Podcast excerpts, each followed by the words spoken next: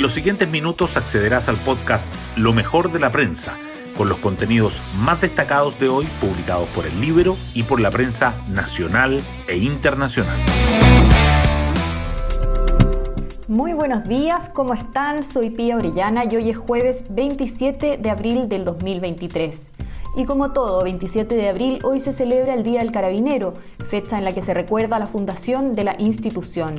Y es lo que resalta también hoy en una columna en el Mercurio el general director Ricardo Yáñez, donde llama a defender y cuidar más y mejor a quienes nos cuidan. Un tema que será abordado además en la interpelación a la ministra del Interior, Carolina Toá, el 16 de mayo, quien deberá dar cuenta en el Congreso sobre cómo ha abordado el Ejecutivo la crisis de seguridad. En el libro, el diputado interpelador Andrés Longton señaló que hemos visto mucha improvisación, vemos caminando sobre huevos a la ministra Toá para no incomodar a un sector de la coalición y darles en el gusto. Hoy destacamos de la prensa. Enami busca socio privado que le aporte 1.500 millones de dólares y conocimiento para su proyecto de litio. La estatal que acompañará a Codel con el plan del gobierno para entrar a esta industria apunta a producir 60.000 toneladas anuales. El vicepresidente ejecutivo, Jaime Pérez de Arce, admite que su caja no les permite invertir en litio y que desconocen el rubro, pero afirma que ello no será ninguna dificultad para los interesados. Por su parte, el informe de SQM reconoce que la incertidumbre por los anuncios podría seguir afectando sus activos. La ministra de Minería, Marcela Hernando, adelantó que en junio comenzarán los diálogos con los pueblos indígenas. Cámara de Diputados aprueba interpelar a Toa y oficialismo acusa acto de campaña de Chile Vamos. La acción fiscalizadora contó con 55 votos a favor. Las preguntas estarán a cargo de Andrés Longton, quien descartó que esto tenga que ver con las elecciones y confirmó el foco en seguridad. El Partido Republicano, en tanto, aportó con sus votos para darle luz verde a la iniciativa. La interpelación se concretará después de las elecciones el próximo 16 de mayo. Salud y Educación ya fueron interpelados, por lo que Toa será la tercera ministra en hacerlo. Perú declara emergencia en sus fronteras en medio de crisis de migrantes el límite con Chile. El anuncio de la presidenta Dina Boluarte se produce en momentos en que cientos de inmigrantes, entre ellos venezolanos, colombianos y haitianos, según la policía local, se encuentran varados en la frontera con Chile tratando de ingresar al país. Los extranjeros que siguen varados en Chacayuta bloquearon la ruta Arica-Tacna, Respecto de la decisión del gobierno de Boluarte, la Cancillería señaló que tenemos un canal de diálogo permanente. Cada Estado es soberano del resguardo de sus fronteras.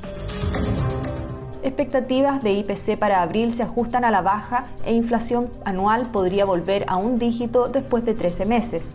La última vez que estuvo bajo los dos dígitos fue en marzo de 2022, cuando el registro fue de 9,4% anual.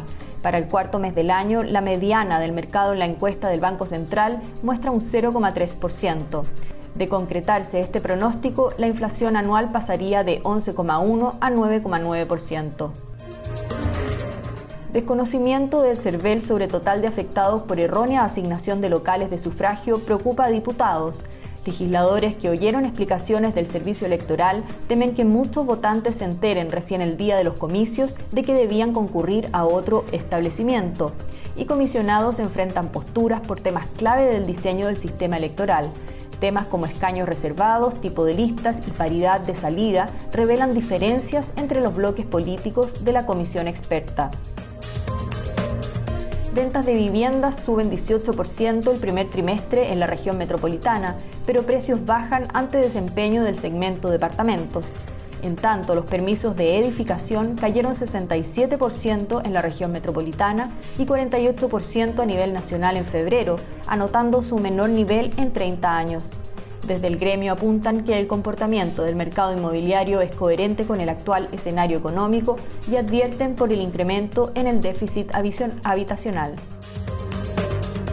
La alcaldesa de Santiago, Iracy Hasler, admite que funcionarios a los que se le pidió la renuncia la harán efectiva el primero de mayo, tras cumplir los feriados legales. En un acalorado consejo municipal, la edil fue emplazada y cuestionado por su actuar en la fallida compra de la ex clínica Sierra Bella.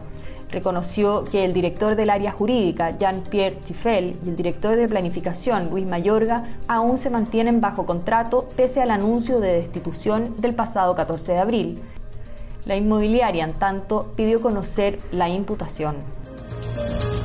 Este lunes la ministra vocera de Gobierno afirmó que el Ejecutivo descartó pedir más tiempo a la Corte Suprema para aplicar el fallo que mandata a las ISAPRES a aplicar la nueva tabla de factores a todos los afiliados y restituir los cobros en exceso.